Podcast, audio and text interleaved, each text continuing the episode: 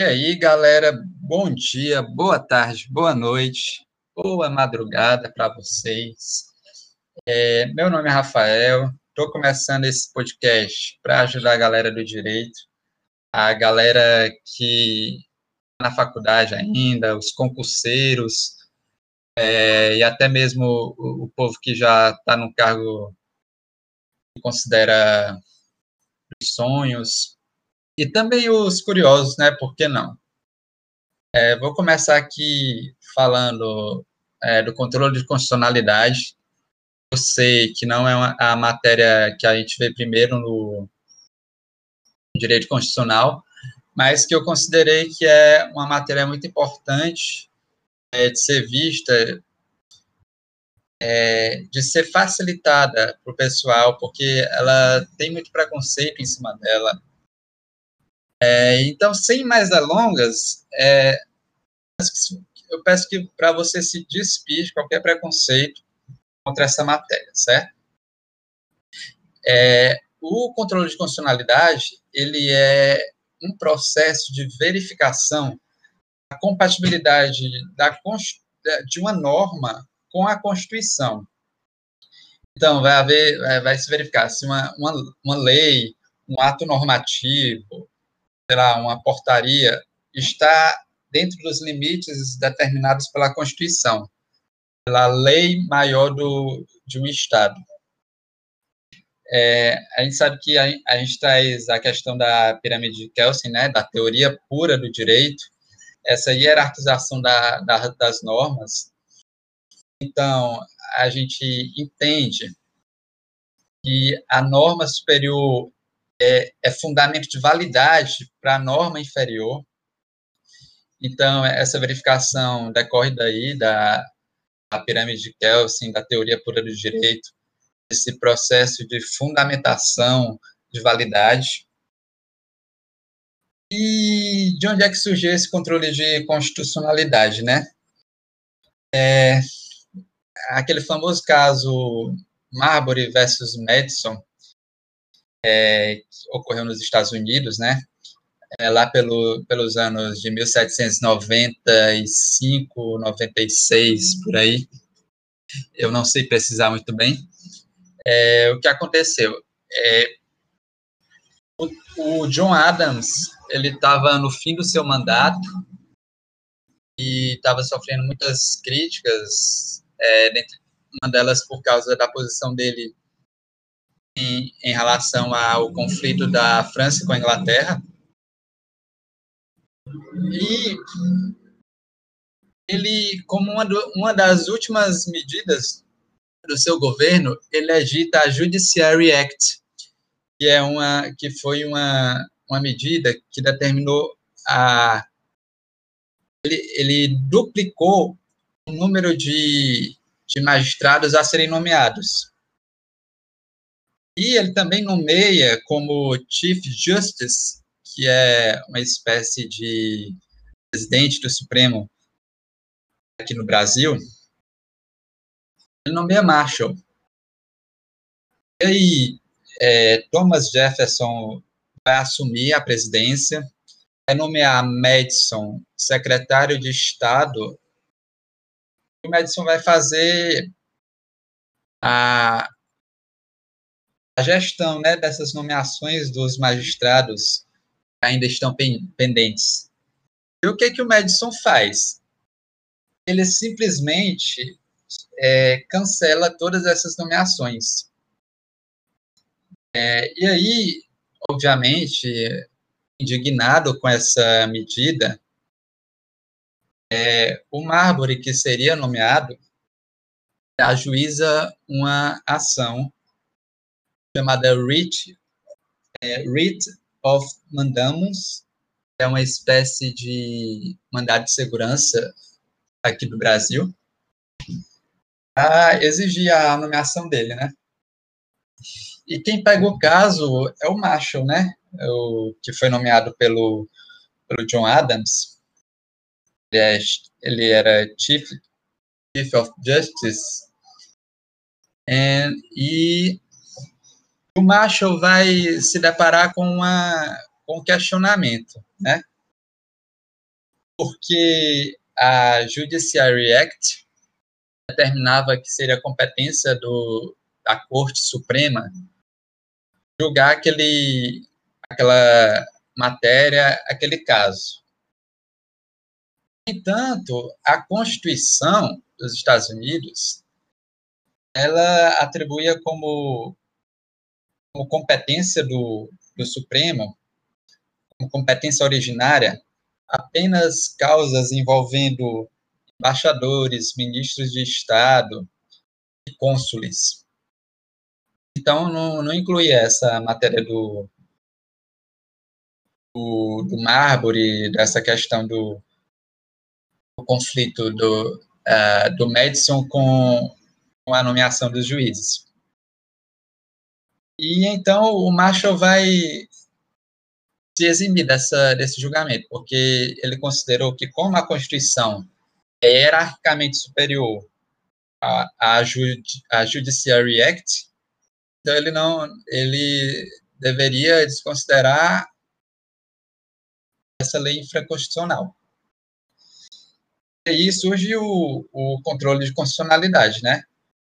É, o, controle de constitucionalidade, ele pode verificar a inconstitucionalidade mediante uma ação, isso é, ele pode verificar a contrariedade de um ato do poder público, de um ato da função é, executiva, da função legislativa, é, em relação à Constituição. E aqui é, eu estou sendo enfático de falar função executiva, legislativa, porque a gente sabe que o poder é uno, gente, só lembrando. Então, ah, eu, tenho, eu tenho um professor que ele bateu muito nessa tecla, então eu não uso mais essa expressão poder judiciário, poder legislativo, poder executivo. E essa inconstitucionalidade por ação vai ser devido a uma, uma ação de uma dessas funções de Estado, né? De uma dessas funções ao propor uma legislação, ao editar um ato normativo. E a, a inconstitucionalidade por omissão é exatamente o contrário, né? É, a Constituição determina algo a ser feito pelo legislador e ele não faz ou ele faz e de forma incorreta, de forma equivocada. E essa inconstitucionalidade por, por omissão, é válido ressaltar, né, que é, é resolvida por mandado de injunção, né, é, a gente se insurge contra ela por meio de um mandado de injunção. É, e a inconstitucionalidade por ação, ela pode ser material, né, ou formal. Material quando? Quando a inconstitucionalidade refere-se ao conteúdo da norma. Isso é, aquela norma está indo contra a Constituição. Já a inconstitucionalidade formal decorre da, de, um, de um problema no processo de formação da norma. Isso é, a, uma iniciativa que não não está sendo correta, por exemplo, alguém que é incompetente é, propõe um, um, modelo de, de norma, é, propõe uma, uma matéria normativa no, no Congresso, ou então pelo próprio processo legislativo, né? É, o processo é realizado de forma equivocada, é, não tem um quórum adequado. É, e é isso. Isso é a questão da, da inconstitucionalidade por, por ação. É, e, o, e o controle de constitucionalidade, ele tem dois modelos é, principais, né? Que é o, o, o sistema americano. E o sistema americano, ele trabalha com a, com a ideia da nulidade do ato, né? Isso é, se, o, se a norma ela é declarada inconstitucional, ela é nula. Não há de se falar de aplicar ela em nenhum caso. Inclusive, os que já foram os, os atos em que já incidiram essa norma nula, essa norma inconstitucional. Isso é, um, é um efeito ex-tunc, né? Já o modelo austríaco, ele, ele, ele utiliza o sistema da anulabilidade, né? Que no caso é o efeito ex-nunc. E aí a gente parte para a questão da de quem de, de quem poderia realizar esse controle, né? Bem, o controle de constitucionalidade, ele, em regra, é judicial pelo sistema brasileiro, né? Uma coisa que eu esqueci de falar é que o, o, o sistema brasileiro, ele adota o modelo americano, né, em geral. Existem algumas exceções que a gente vai falar no decorrer da, das aulas. É, o sistema brasileiro, ele é em regra judicial, né, então o controle, o controle de constitucionalidade, ele, em geral, ele é feito pelo, pela função judiciária. É, há também um modelo político, né, o modelo que é realizado pelo ou pelo legislativo ou pelo executivo, é, que eles vão, eles podem fazer o controle de constitucionalidade, eles são eles quem fazem o controle de constitucionalidade, é, mas que a gente adota é, de forma mais é, restrita, né? É, a gente adota que não é o modelo mais adotado no Brasil. E aí a gente parte para outra questão, né, que é o, o sistema de controle preventivo e o sistema de controle repressivo. O que é o sistema de controle preventivo?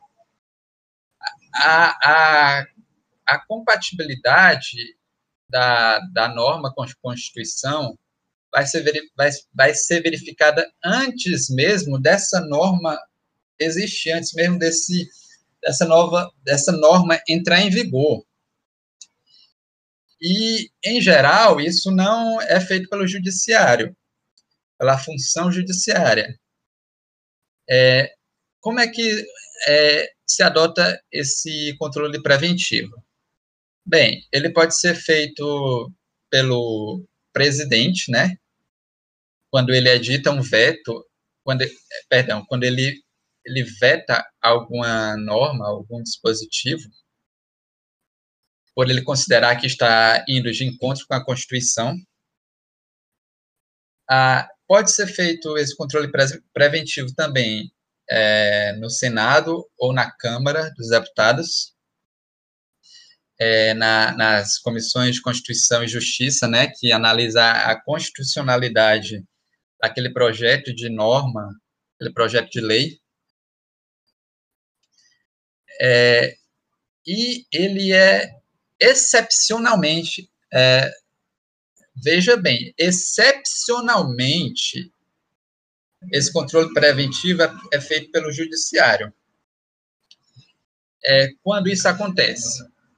Quando um, um parlamentar ele entra com um mandado de segurança no, órgão de cúpula, né, no STF, é, de, em relação a uma norma é, flagrantemente inconstitucional. Então, é uma coisa muito excepcional. É, e o modelo repressivo, né, ele, a lei já existe, a norma já está em vigor, é, o controle feito pelo, pelo judiciário, em regra, é, e, e ocorre depois da edição da norma, né? É, aí o, o controle preventivo, aliás, o controle repressivo, ele também é feito pelo, pelo legislativo em três casos. Isso aqui é importante. E essa é, esse é o gancho que eu vou usar para começar a próxima aula. É, ele é feito quando há a suspensão da lei declarada inconstitucional pelo STF, quando há a sustação de ato do executivo que exorbita seu poder regulamentar ou o seu poder de delegação legislativa e também pelo é, por uma rejeição de uma medida provisória. E aí a gente termina essa primeira parte da aula é, e eu deixo o resto para as próximas aulas, galera. Obrigado pela atenção. É, eu espero ter sido claro na, nas minhas exposições aqui. Até a próxima aula.